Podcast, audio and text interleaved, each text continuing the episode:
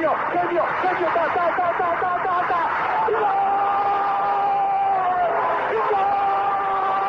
Dennis Bergkamp, Dennis Bergkamp, Dennis Bergkamp neemt de bal aan. Dennis Bergkamp, Dennis Bergkamp, Dennis Bergkamp, Dennis Bergkamp, Dennis Bergkamp. Posse de bola para Portugal, vai Éder, vai Éder, vai Éder, vai Éder, chuta, chuta, chuta!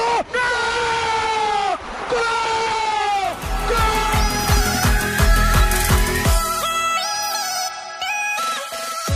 Olá pessoal, bem-vindos a Bola ao Meio, podcast que aborda os temas do momento, sem fintas, mas com muitos golos. Boas, bem-vindos ao Bola ao Meio. O meu nome é André Zeferini e, como é habitual, estarei aqui durante aproximadamente 30 minutos para falar sobre a atualidade esportiva. O tema desta semana é nada mais, nada menos do que aquele que foi o clássico inaugural da temporada na Liga NOS. Também, como já é habitual, tenho na minha companhia Francisco Gomes da Silva, diretor da ProScout. Francisco, bem-vindo. Olá André, obrigado mais uma vez e vamos lá falar de futebol. O convidado desta vez é Rodrigo Carvalho, analista da ProScout. Um nome também já conhecido daqui do podcast Bola ao Meio, já fez várias edições deste podcast e hoje está connosco para comentar aquilo que foi as, as principais incidências do jogo entre o Sporting e o Futebol do Porto. Bem-vindo, Rodrigo, e obrigado por ter aceitado o convite. Obrigado, André, obrigado, Francisco. Uh, desde já também dar os parabéns pelo, pelo novo formato nas últimas semanas, tem sido, tem sido muito bom uh, acompanhar-vos todas as semanas e, e, vamos a isso, falar do, falar do, do clássico, de um, de um jogo que tem muito, muito para se falar. Vamos então começar por aquilo que é o pontapé de saída, digamos assim, do, do qualquer jogo, que é a constituição das equipas. Rodrigo, começando por ti, ficaste surpreendido com algum dos 11, seja do Sporting, seja do Futebol do Porto? Eu, eu acho que não. Uh, Falava-se muito da, da, possibilidade de entrarem alguns reforços, como o João Mário ou como o Felipe Anderson do lado do, do Porto, mas acho que ambos os treinadores Uh, com a paragem das seleções, não tiveram tempo para trabalhar com o plantel todo. Acho que acabaram por jogar pelo seguro e, e apostar no, nos 11 mais fortes. Diria que do lado do Sporting, se calhar, a presença de Palhinha, que até agora ainda não tinha sido, ainda não tinha sido uma aposta clara, ainda não se sabia bem se ia continuar, se não ia. Depois, com o fecho do mercado, acho que é um, um grande reforço. Uh, mas de resto, acho que os 11 não surpreenderam. Os treinadores jogaram pelo seguro uh, foram pelos jogadores que conhecem melhor e que acharam mais preparados para, para este jogo grande. Francisco, a presença de Palhinha no 11 do, do Sporting acaba por ser a maior surpresa deste clássico, no, no, arrancar deste clássico. Porque o Palhinha ainda não tinha feito qualquer jogo oficial pelo Sporting e aparece aqui num clássico logo a titular. Diga-se de passagem também que apresentou-se a um bom nível. Sim, hum, eu, eu vou já, acho que vou abrir já esta minha intervenção no podcast e acho que podes apontar também esta frase se quiseres. Para mim, o João Palhinha foi a melhor contratação do Sporting para, para esta temporada, ou então, se quisermos ser mais simpáticos, uma das melhores contratações digo contratação no sentido em que uh, a sua permanência no, no plantel, a questão de, de ter renovado contrato uh, recentemente uh, e começar a ser uma, uma figura de destaque e, de, e ser um jogador de, um, preponderante neste modelo de, de Ruben Amorim, faz que, para mim, na minha opinião, naturalmente, que seja uma mais-valia para aquilo que vai ser a temporada do, do Sporting. E esta, esta época vai ter a oportunidade de demonstrar todo o seu valor, vai conseguir potenciar as suas qualidades. Uh, Falava-se muito que podia ser transferido, acabou por ficar, renovou o contrato e para mim uh, é um dos grandes reforços desta, desta época, juntamente com outros, claro, que, como é o caso do, do Pote, do João Mário, do próprio uh, Nuno Santos uh, o Porro, mas acho que esta permanência de, de João Palhinha no plantel uh, acho que tem tudo para, para, para se fixar e agarrar o lugar ali no meio campo, numa posição em que o Sporting tem Mateus Nunes, mas que creio que a longo prazo uh, o João Palhinha vai, vai ser determinante nesta ideia de, de jogo de, de Ruben Amorim. Pegando aí também no, no Mateus, e já que tocaste, Francisco, uh, aquilo que também me pareceu foi que o próprio Mateus Nunes acaba por ficar mais solto uh, em termos ofensivos jogando com o João Palhinha, porque sabemos perfeitamente a qualidade que o Palhinha tem a nível defensivo, a nível do, dos equilíbrios que oferece à equipa, e portanto, mim também aparecer vá um, um novo Mateus Nunes no, no, Sporting e que também uh, pode ser aqui uma ajuda importante. Sim, mas hum, eu concordo com, com, a tua análise, mas acho que esta dupla do, do meio campo foi, foi algo pontual, uh, especificamente para, para esta partida, uh, que era preciso reforçar aqui o meio campo, o Futebol Clube do Porto também uh, mudou o seu sistema face àquilo que, que, que, usou nas, nas últimas temporadas com Sérgio Conceição, ou seja, está a jogar muito mais próximo de um, um 4-2-3-1 ou um 4-3-3 e com Palhinha e Mateus Nunes no, no meio campo, o Sporting sa saiu reforçado em termos de meio campo. Uh, em jogos de maior exigência, acredito que esta possa ser a estratégia adotada por, por Ruben Amorim. Nos outros jogos, acredito que uh, daqui a algum tempo veremos uma dupla com, com João Palhinha e, e o Pote no meio campo, uh, e isso também naturalmente que vai ajudar depois o Pote a libertar-se em, missões ofensivas e o Palhinha estar uh, com a sua qualidade de cobertura de espaços, a sua qualidade de desarme, e o gol do empate é demonstrativo disso, da, daquilo que, que, que o Palhinha oferece à equipa neste momento de, de, transição e também no momento de organização defensiva. Uh, e acredito que, que o meio campo passará aqui por, por estes dois elementos, não desvalorizando aquilo que tem sido o trabalho do Mateus nestes últimos tempos. Rodrigo, uh, passando aqui a, a, bola para ti, e também porque o Francisco acabou por tocar nesse ponto, que é a constituição do meio campo do Sporting daqui para a frente, uh, e na opinião do, do Francisco, uh, será, um, na maior parte das vezes, Palhinha e Pote. Na tua opinião, qual será a dupla que Ruben Amorim irá apostar no desenrolar da, da temporada? Eu realmente tenho, tenho muitas dúvidas.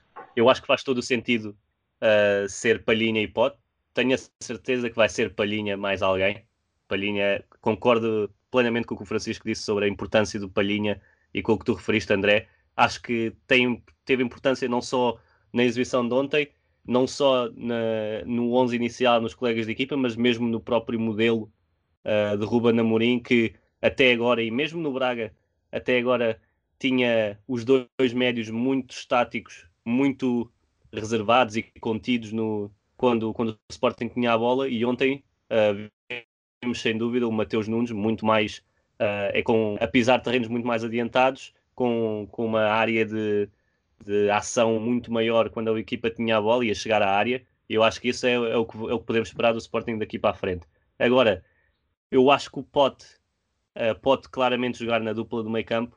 Tenho é dúvidas se não retiramos o melhor elemento da dos três de ataque do Sporting e o único que tem dado alguma, alguma regularidade nos seus movimentos de ataque, não só às costas, mas conseguir rodar uh, nos espaços entre as linhas uh, dos adversários, estar perto da área, tem muito golo e tem muito remate, e, e, ontem não marcou, mas, mas esteve perto. E eu acho que é, é sem dúvida um jogador muito importante, e não sei se o João Mário não poderia entrar para os dois do meio. Uh, sei que eles acabarão por jogar os dois ao mesmo tempo. Agora não sei qual será quem jogará mais atrás. Qualquer um deles pode fazer um bom trabalho. Acho que João Mário, sendo um 10, claramente pode enquadrar-se nos três da frente. Mas estou curioso para ver como é que, como é que o Ruben Amorim vai abordar agora esta, esta boa dor de cabeça, digamos.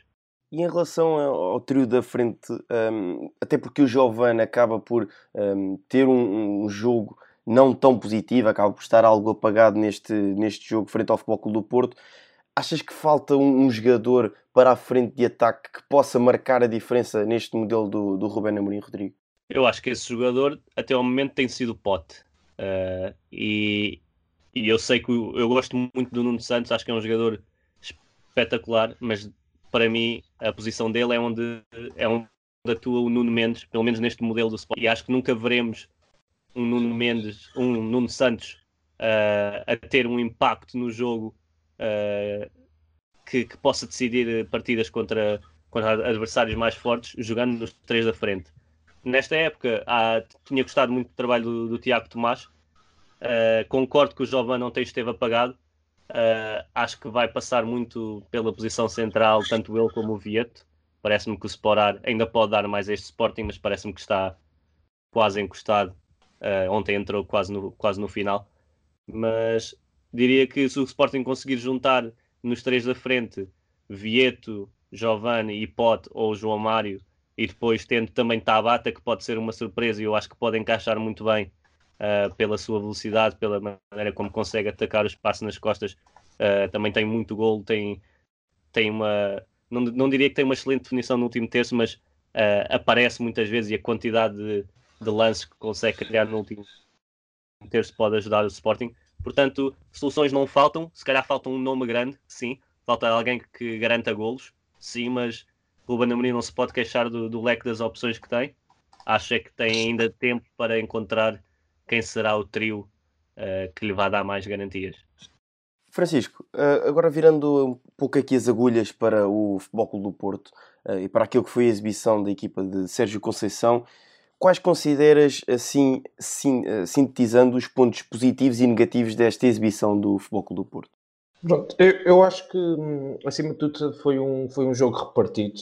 Uh, e com o resultado, o empate a duas bolas, ajusta-se uh, totalmente àquilo que foi uh, o desempenho das duas equipas ao longo da, da partida. Ou seja, o Porto entrou mais forte, eh, o Sporting depois acaba por, por chegar ao, ao gol logo nos minutos iniciais, apesar da boa entrada do, do Futebol Clube do Porto. entretanto, o Porto consegue, um, o Sporting, aliás, uh, consegue, depois do gol, estar ali num, numa boa fase e também podia ter ampliado. Um, a seguir há um equilíbrio por parte da equipa de Sérgio Conceição e acabam um, a primeira parte por cima e chegam chegam a, fazem reviravolta. E no segundo tempo acho que uh, o Sporting de facto foi a única equipa que procurou uh, chegar um, ao gol do empate. Uh, o Porto a baixar muito cedo o seu bloco a não arriscar muito e acabou por ser penalizado por isso. Agora, em termos positivos, tenho que destacar a excelente exibição de, de Pep e nós próprios também tínhamos falado disso uh, durante o jogo, que o Rodrigo também um, também disse o mesmo, que é, o Pep está num, num momento de forma uh, excepcional, tanto a nível de, do, do Futebol Clube do Porto como na seleção, uh, e agora assumindo aqui um papel de, importantíssimo como capitão, com a saída de, de Danilo, Uh, acredito que vamos ver um Pepe ainda mais uh, maduro do que aquilo que, que já apresentava uh, nos últimos tempos e vai ser uma peça importante esta temporada. Depois temos naturalmente o Corona, que, que, é um jogador que desequilibra muito e que tem também estado a grande nível. Ponto menos positivo, claro que a ausência de, de Alex Celes vai, vai se sentir. Apesar do Zaidu ter feito um, uma exibição, pelo menos do ponto de vista ofensivo, fez uma exibição segura, Defensivamente ainda tem, tem de crescer muito. Vamos perceber como é que como, se vai ser ele a aposta aqui para, para o lugar de Alex Telles ou vai ser o Malang. E depois também na, na lateral direito a questão do, do Manafá, perceber se, se Jesus Corona pode ser novamente opção uh, para lateral direito e, e, colocando, por exemplo, o Felipe Pedersen uh, mais adiantado ou com o Otávio a fechar ali o corredor. Há uma série de dúvidas que um, acredito que a equipa só vai começar a ganhar forma a partir da próxima paragem das seleções, daqui a 3, 4 semanas, salvo erro, a meio de novembro, uh, e a partir daí vamos começar a ver um Porto já mais definido e estruturado para aquilo que vai ser o resto da temporada. Rodrigo, e se o Pep uh, parece que é como o vinho do Porto, quanto mais velho, melhor, Achas que o Zaidu acaba por deixar aqui o lado esquerdo da defesa do Porto algo comprometido para aquilo que será o desenrolar da época?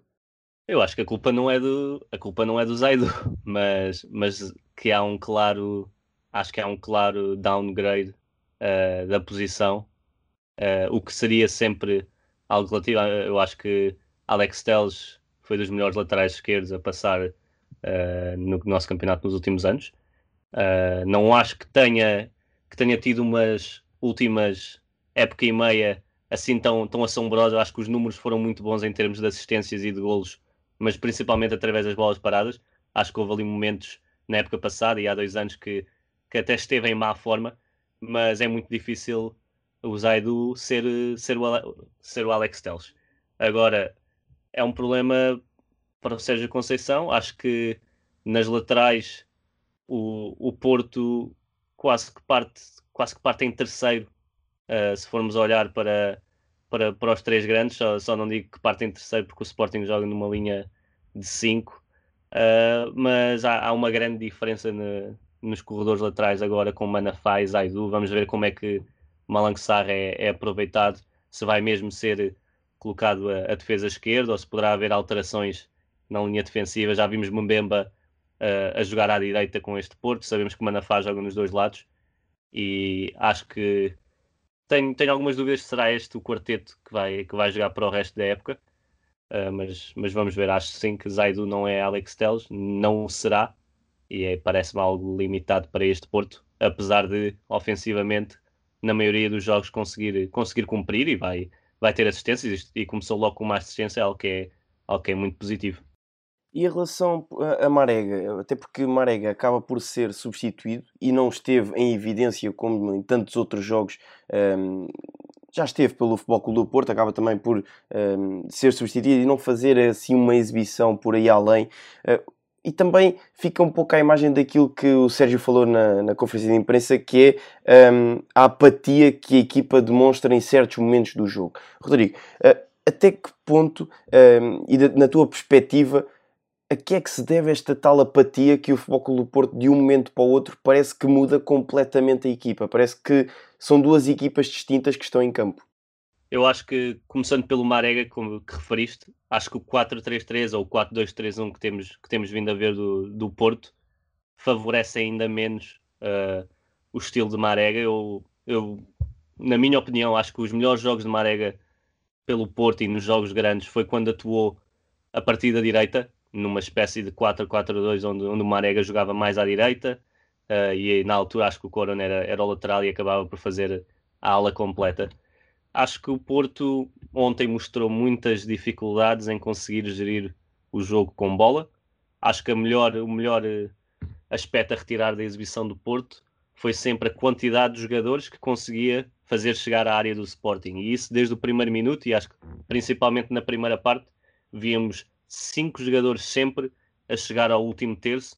O Uribe, muitas vezes, e acaba por fazer um gol, muitas vezes a chegar à área o próprio Otávio ou o Sérgio Oliveira apareciam muito perto e depois Corona, Marega e Luís Dias sempre muito ativos. Uh, agora, o Porto tem dificuldades e com este meio campo tem mostrado isso também que tem dificuldades em, em ultrapassar linhas defensivas. Já tinha sido assim contra o Marítimo, uh, com o Sporting, apesar de, de ser uh, um, ter superioridade tecnicamente no meio campo, não conseguiu fazer-se vencer contra Palhinha e Mateus Nunes, que defensivamente acho, acho que cumpriram e estiveram bem, e principalmente Palhinha fez um, um grande jogo. Vamos ver que soluções é que outro tipo de jogadores podem trazer ao Porto. Agora, um meio campo de Otávio, Uribe e Sérgio Oliveira parece-me muito neutro, parecem-me jogadores que, apesar de terem papéis diferentes na equipa, parecem-me um perfil quase, quase semelhante e vamos ver que, que outro tipo de jogadores podem, podem entrar na equipa e mesmo para avançar, porque Taremi parece-me que é jogador para, para estar muito tempo em campo neste tipo de jogos e não entrar apenas aos, aos 91 minutos. Mas vamos ver, ontem já tivemos Tony Martinez em campo, que não, não me parece também que, que sozinho poderá resolver os problemas do Porto. E veremos quem será a aposta daqui para a frente e que tipo de soluções vai mostrar o Conceição.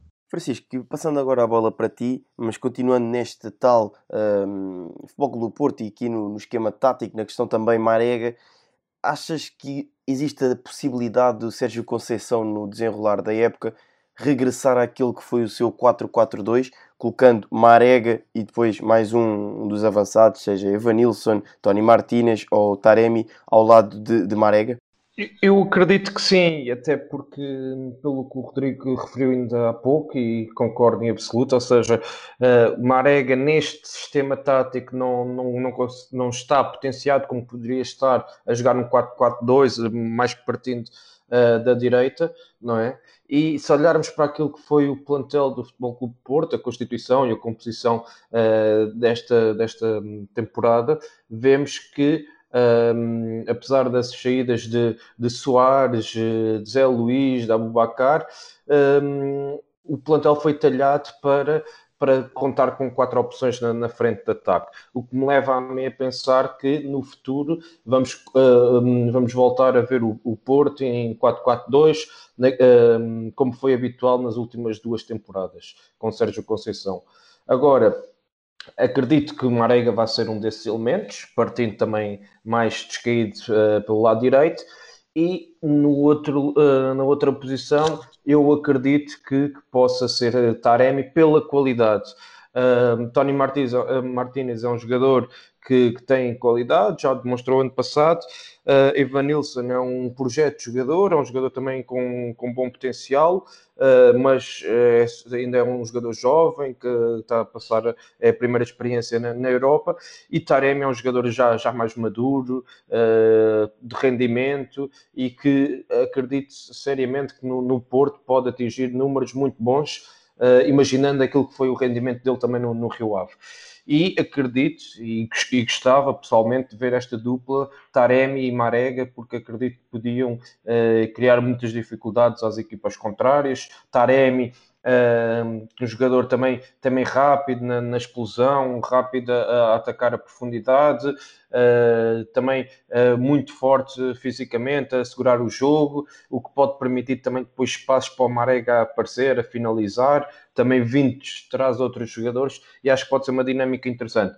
Se vamos chegar a esse ponto ou não, não sei, só, só os próximos tempos é que nos podem responder a isso, mas, mas gostava de ver um, este 4-4-2 novamente e com estes dois avançados em campo para perceber que soluções e dinâmicas é que a equipa pode oferecer uh, com a qualidade dos avançados que, que, também contratou esta temporada. E falando também das soluções e da, das opções que Sérgio Conceição tem à sua disposição, o que é que achas que os reforços, e falando aqui de Gruites, também Felipe Anderson, podem acrescentar a este Futebol Clube do Porto? Pronto, podemos ainda começar na questão do, do SAR, ehm, que eu acho que, vai encaixar ali como, como lateral esquerdo, mas vai ser um perfil muito diferente daquilo que é uh, que era Alex Telles, porque é, é, um defesa central adaptado a, a, lateral, ou seja, não tem a competência ofensiva um, da Alex Telles, embora defensivamente seja um jogador uh, muito competente e com qualidade para, para jogar a titular. Uh, mas isso vai fazer com que o Porto depois, um, ofensivamente pelo lado esquerdo, não produza tanto, digamos assim. E por isso acredito que o Corona possa ser uma opção para, para lateral uh, direito para dar profundidade ao corredor. Com o Otávio fazer um, um papel mais de médio interior naquele, naquele corredor e também podendo dar alguns apoios ao meio campo, um, servindo como terceiro homem do meio campo. Uh, que depois poderia ser o Sérgio Oliveira com o Gruitch, aí que seria o Gruitch uma posição mais recuada, médio mais posicional, uh, um pouco à imagem daquilo que que da, da, forma como Danilo também, também jogava, uh, embora Gruitch seja um jogador uh, de cariz mais ofensivo, porque também pode jogar a 8 e consiga construir a partir de zonas recuadas, coisa que Danilo consegue, mas não é o, uh, o seu principal ponto forte, não é? É mais pela capacidade de cobertura dos espaços, capacidade de usar, marcação, e aqui Gruitch pede um, peca um bocado em comparação com o Danilo, mas acredito que a dinâmica possa ser alterada nesse sentido. E depois acho que o Felipe Pedersen, se estiver uh, motivado, se estiver uh, entregue, comprometido, que são todas características que Sérgio Conceição vinca muito e reforça muito, mesmo nas suas declarações, uh, nas conferências de imprensa, Uh, se todas estas características estiverem um, em redor do, do Felipe Ederson, eu acredito que é um jogador que tenha uh, condições e, e, qualidade para ser um dos melhores do, do nosso campeonato. Um, jogando a partir da esquerda, como extremo esquerdo, um, dando também liberdade ofensiva para, uh, e em termos de movimentos para, para ele atacar a baliza contrária e nas suas costas estando uma Sarr, ou seja, um defesa uh, esquerdo uh, com um perfil mais defensivo, o que permite ao Felipe Pedersen também uh, ter maior liberdade e criatividade no processo ofensivo. Isto seria o desenho que eu, visto fora, idealizava ou idealize, e estou curioso para ver se, se vai ser algo deste género ou não, mas esperemos, vamos esperar mais umas, umas jornadas para perceber como é que Sérgio Conceição pode montar esta estrutura para aquilo que, que resta, que ainda resta muito deste campeonato, desta temporada que ainda agora começou. Sim, tu disseste bem que o, o Sar é um, um defesa central adaptado ao defesa esquerdo. Achas impensável o Sérgio Conceição alterar o tal sistema tático, já falámos aqui das possibilidades, mas alterar o sistema tático para um sistema com três centrais, e seja Mbemba, Pep e o Sarr. Achas que esta ideia é impensável até pela menor qualidade que os dois laterais têm neste momento do Futebol Clube do Porto? Não, impensável não, não, não acho que seja. agora, se no lado direito pode haver Corona a fazer o corredor todo, no lado esquerdo não, não sei quem é que possa estar uh, ou ter o perfil uh, necessário para fazer isso. Talvez Zaidu, não é? E, e, estando a equipa mais reforçada com uma linha de três centrais atrás, pode ser uma solução, mas depois obrigatoriamente que, que vais ter que retirar alguém do, do meio campo para, ou, ou, com, ou passar um dos extremos para, para a frente de ataque. Uh, vai ou, ou, pode ser um sistema como, como o Sporting joga, não é? Uh, no tal 3-4-3, ou então vai ser um 3-5-2. Uh, e, e, pode ser uma solução porque uh, com a qualidade que também que tem como centrais, ou seja, Pep, Mbemba, Sar, ou até mesmo o próprio Diogo Leite em alguns jogos, o Marcano quando regressar de, de lesão, uh, embora tenha uma lesão grave e que ainda demora a recuperar, pode ser uma possibilidade e também acho que estou curioso para perceber uh, quando estiverem todos aptos como é que Sérgio Conceição vai encaixar um, ehm, estes centrais todos. Uh, e acho que um, ehm, a equipa continua a estar, digamos, um, a estar a, a, a, ter falta de qualidade de forma assim mais transparente possível nos corredores laterais, face àquilo que foram os anos anteriores, não é? em comparação com os anos anteriores, uh, temos, temos essa base de comparação, uh, e é aqui o grande calcanhar daqueles do, do Futebol Clube do Porto, uh, e que, que Sérgio Conceição vai ter que trabalhar para esconder estas fragilidades e potenciar a equipa nos outros setores para disfarçar estas, estes pontos a melhorar por parte da, daquilo que é o sistema tático do Futebol Clube do Porto. Rodrigo, não sei se queres eh, dar aqui alguma opinião nesta questão do Futebol do Porto e na possibilidade de alterar aqui o sistema tático, visto que as coisas não estão a funcionar e a carburar tão bem quanto o Sérgio pretendia. Eu diria que alterar o sistema se calhar não, mas atuando com, com o Sar na, na esquerda e podendo ter eh, Corona como, como lateral direito, digamos, acho, acho que não é, não é muito provável, mas ter uma equipa que ataca com três defesas, mas defende com quatro. E eu acho que isso é uma possibilidade que pode até dar jeito para, para potenciar Marega na frente, tendo o Corona a fazer o, o lado direito todo e Marega mais outro ponto de lança, seja Taremi, Tony Martinez, uh, o Evan Nilsson. Acho que, acho que podia ser uma opção. Agora acho, acho difícil. Não vejo o Sérgio Conceição a, a fazê-lo e estou curioso para ver como é que, como é que vai ser esta questão das laterais, porque eu não vejo uh, o Sérgio Conceição a abdicar de ter três jogadores de características centrais no meio campo, a não ser que o lateral direito seja Corona e possa Otávio jogar da direita para o meio, como o vimos fazer muitas vezes na época passada. E porque o nosso tempo está a chegar ao fim, vou lançar-vos a, a, ambos aqui um, a questão final, que é este Sporting de Ruben Amorim uh, prometeu muito no início, depois acabou por ter aquele um, mau resultado frente ao Lask, a eliminação da, da Liga Europa, mas Rubén Amorim reforçou a ideia de que este grupo de trabalho iria um, obter resultados bastante positivos no decorrer da temporada. A minha questão é, este Sporting, dado o que mostrou até à data, pode ser candidato ao título, pode lutar por essa tal um, luta entre Benfica e Futebol Clube do Porto à partida? Eu, eu, eu, posso começar e muito rapidamente, eu acho que já tínhamos falado disto também noutro, noutro podcast. Uh, eu acho complicado, acho que de facto um, a equipa está, está a estabilizar, está, está a consolidar processos, está a crescer novamente. Uh, mas este discurso de intermeterem-se na luta, uh, eu acho que isto também não é benéfico para a própria equipa e para os próprios adeptos que acabam por se empolgar e começam a exigir. Uh, é natural que um clube grande como, como o Sporting que haja esta exigência de, e esta sede de vitórias. Mas uma coisa é é exigência natural daquilo que é, que é a história de um clube uh, grande e outra coisa é a pressão desnecessária e a, e a forma como são colocadas as expectativas, uh, a sobrevalorização das expectativas por parte da, da, massa adepta e que depois passa para, para aquilo que é, que é equipa técnica, jogadores, estrutura.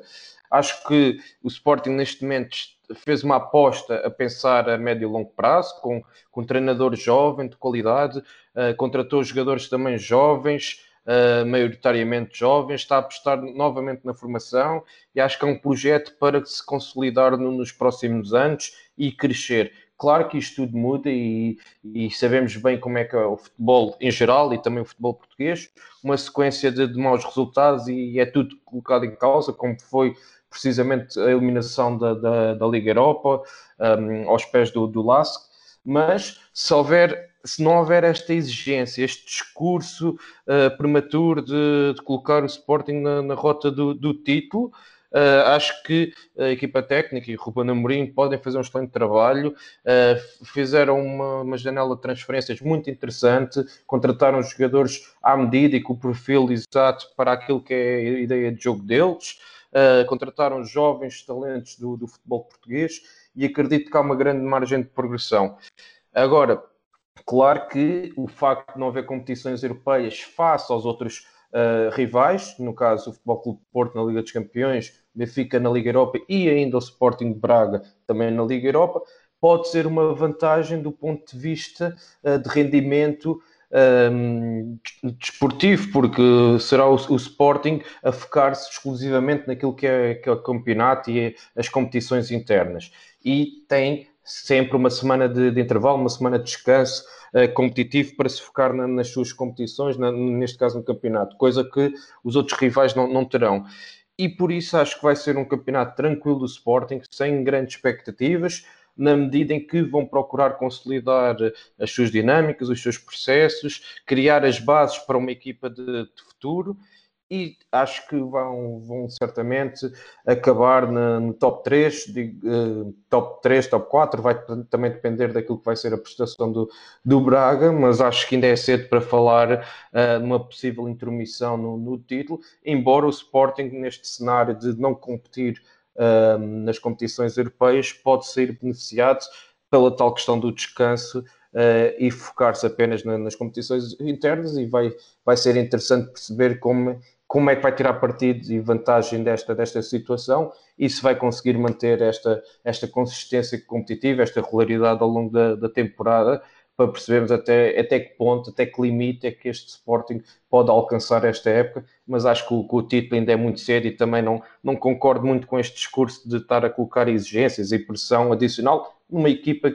que por si só também é jovem e a, equipa, a própria equipa técnica também está, está em crescimento e vai errar naturalmente uh, para aprender, continuar a aprender e a evoluir, porque acho que tem que ser encarado como um projeto de, de base, um projeto de, de futuro, uh, e este é o, é o, ponto zero, digamos assim, e é preciso ter calma também e paciência uh, por parte dos adeptos que têm que perceber que de facto é um projeto, uma aposta de futuro, e vamos ver se, se vai correr bem ou não. Rodrigo, e na tua opinião, achas que este Sporting, com o passar do tempo e também o acumular da tal experiência, mas também aqui, e, e, utilizando aquilo que o Francisco disse bem, retirar um pouco de pressão ao, ao, grupo de trabalho, mas os resultados irem saindo irem aparecendo, este Sporting pode-se chegar à frente e lutar pelo título? Eu acho que há dois lados uh, da conversa. O primeiro é que o Sporting, ganhando o jogo que tem em falta, está, está à frente do Futebol Clube do Porto e isto fica a dois pontos do Benfica apenas. Uh, mas acho que para o Sporting atacar um título seguramente, acho que acho que não tem defesa, acho que não tem linha defensiva para isso. E acho que ontem foi bem visível que há muitas limitações no, nos três centrais do Sporting e, e o Ruben Amorim há de ter muito trabalho pela frente, porque tanto com bola, onde vimos uh, Neto e Coates constantemente a, a, explorarem a largura do campo, mas, mas quase a abusarem dessas soluções e a perderem muitas bolas também, uh, e Fedal, uh, Neto, mesmo o próprio Coates, com, com alguns erros básicos a defender, acho que isso deixa o Sporting um pouco exposto para, para se afirmar como candidato ao título. E eu, o outro ponto contra é a qualidade de jogo que neste já, se não me engano, são quase 10 meses com Ruben Amorim, ainda não se viu uma qualidade de jogo regular, uma qualidade de jogo que olhamos para o Sporting e dizemos vai ganhar este jogo certamente, que eu ainda não sinto isso, apesar de conseguir ganhar a qualquer equipa, sinto que não olhamos para o Sporting e, e dizemos que vai ter um jogo fácil pela frente. Uh, tem mostrado que consegue lutar por qualquer jogo, tem mostrado que se as equipas lhe derem oportunidades, como o Porto deu ontem, de abrandar o jogo, não, não, não matar o jogo quando podem, o Sporting não vai desistir. Tem qualidade individual e tem um ataque. Acho que do meio campo para a frente, o Sporting não está muito atrás de, de nenhum dos outros clubes. Uh, se falarmos de soluções como João Mário, Palhinha, Pote, Nuno Santos, Vieto, Giovanni, Sporar, uh, acho que há quantidade, há qualidade. Daniel Bragança, que pode vir a ter mais minutos ou não neste Sporting. E acho que há a qualidade do meio campo para a frente. Agora a linha defensiva deixa claramente o Sporting com, com algum prejuízo para comparando com, com os outros clubes que podem aspirar ao título. E acho que a qualidade de jogo também tem sido outro defeito, como já referi. Sem dúvida. Deixa-me só acrescentar aqui uma coisa. Pronto, eu estava a falar do ponto de vista mais macro, ou seja, mais estratégico e aquilo que, é, que são os traços gerais do, do projeto e da, um, da equipa técnica e isso. O, o, Rodrigo falou, e muito bem, da questão da, da, da linha defensiva, uh, que acabou por. Acabou por sentir algumas dificuldades, também era, era o Futebol Clube Porto, é, é, natural, mas mesmo assim a linha defensiva já também em jogos anteriores mostrou algumas fragilidades e, e estar muito exposta uh, contra equipas que, que, têm alguma qualidade e, e que são, uh, têm jogadores rápidos na frente porque nem Net, nem Coates, nem Fedal são, são jogadores muito rápidos, são centrais muito rápidos, e contra equipas que jogam mais em transição, uh, acabam por sentir muito isso na, na pele. Uh, mas por outro lado, o Sporting também fez um excelente jogo contra o Porto, na medida dentro de, daquilo que, é, que, são as circunstâncias, uh, mas é isso que o, que o Rodrigo disse, o, Porto também facilitou Uh, baixou muito cedo o seu bloco, permitiu ao Sporting ir crescendo na partida, nomeadamente na segunda parte, à procura do gol do empate, e o Sporting não, não desistiu. Mas acho que, que o Sporting, mesmo que seja uma equipa que tenta jogar uh, desde trás, isto é algo que eu não referi no, no podcast, mas que queria deixar agora aqui esta nota, antes que me esqueça, que é o, Adam não é um jogador, não é um guarda-redes que tenha muita qualidade para sair a jogar desde trás. Os próprios centrais, o Fedal, o Coates, o Neto também não são grandes primores do ponto de vista técnico. Mesmo assim, a equipa continua à procura, eh, à procura de sair a jogar. E ontem houve muitos erros eh, na saída de bola, na primeira fase de construção, em que o Porto pressionava um bocado mais em cima e o Sporting a querer sair a jogar pelo corredor central perdeu muitas bolas. Um, o Porto acabou por não, não, aproveitar, outras equipas vão começar a sentir isto, penso eu, e vão começar a pressionar mais em cima. Um, e o Sporting vai, não sei se o Sporting se vai dar melhor com equipas que, um, que vão procurar assumir o jogo e o Sporting então ter espaço depois no seu meio campo para as saídas rápidas, nomeadamente dos três da frente, que têm qualidade como, como o Rodrigo referiu, com muitas soluções também do meio campo para a frente, ou se vai ser um Sporting que vai sentir muitas dificuldades quando vai ter que assumir o jogo contra equipas com, com bloco baixo.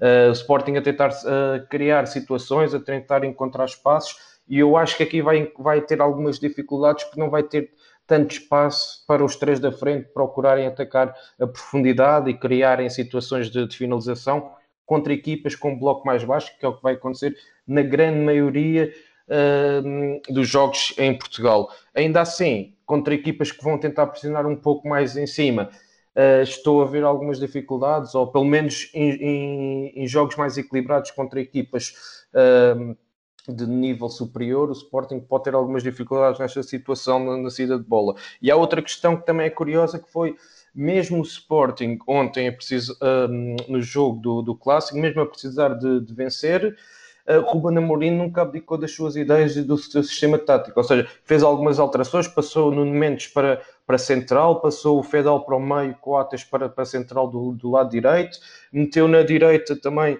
a fazer o corredor todo, uh, a uma determinada altura uh, estava o Porro, depois teve o Tiago Mais, mas nunca abdicou daquele sistema de três centrais. E isso vai ser interessante para perceber que Uh, em jogos mais apertados, em que o resultado esteja definido no, nos últimos minutos, uh, vai ser curioso ver que, que Ruben Amorim também vai, vai continuar a ser uh, fiel à sua, às suas ideias de jogo e não vai prescindir de, não vai desmontar aquela linha de cinco defesas. e se calhar vai faltar alguma presença na área em jogos mais, mais renhidos no, no final do, do jogo e que também não existe essa solução, como já tínhamos falado ao longo do podcast, uh, de um elemento diferenciador que tenha golo lá na frente de ataque e em jogos mais fechados contra equipas que defendam na sua grande área, isso pode ser, uh, pode fazer com que o Sporting perca uh, pontos em alguns campos teoricamente mais acessíveis, na minha opinião. Está feito. Apito final nesta edição do Bola ao Meio. Resta-me agradecer aqui a vossa presença nesta edição do Bola ao Meio. Rodrigo, muito obrigado por teres tirado um tempinho para falar aqui connosco e uh, analisarmos aqui o primeiro clássico da temporada entre Sporting e Futebol do Porto. Obrigado eu, André. Acho que o primeiro de, de, de bons e equilibrados clássicos que iremos ter este ano uh, e espero, espero voltar em breve para, para acompanhar o Bola ao Meio. Obrigado.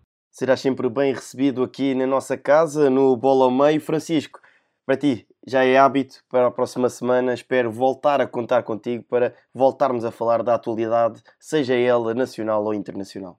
É isso mesmo, até para a semana, André, e mais uma vez obrigado ao Rodrigo pela presença. Está feito. Apito final neste bola ao meio. Voltamos para a próxima semana. Até lá, um forte abraço e fique bem. Obrigado por nos terem seguido em mais um episódio.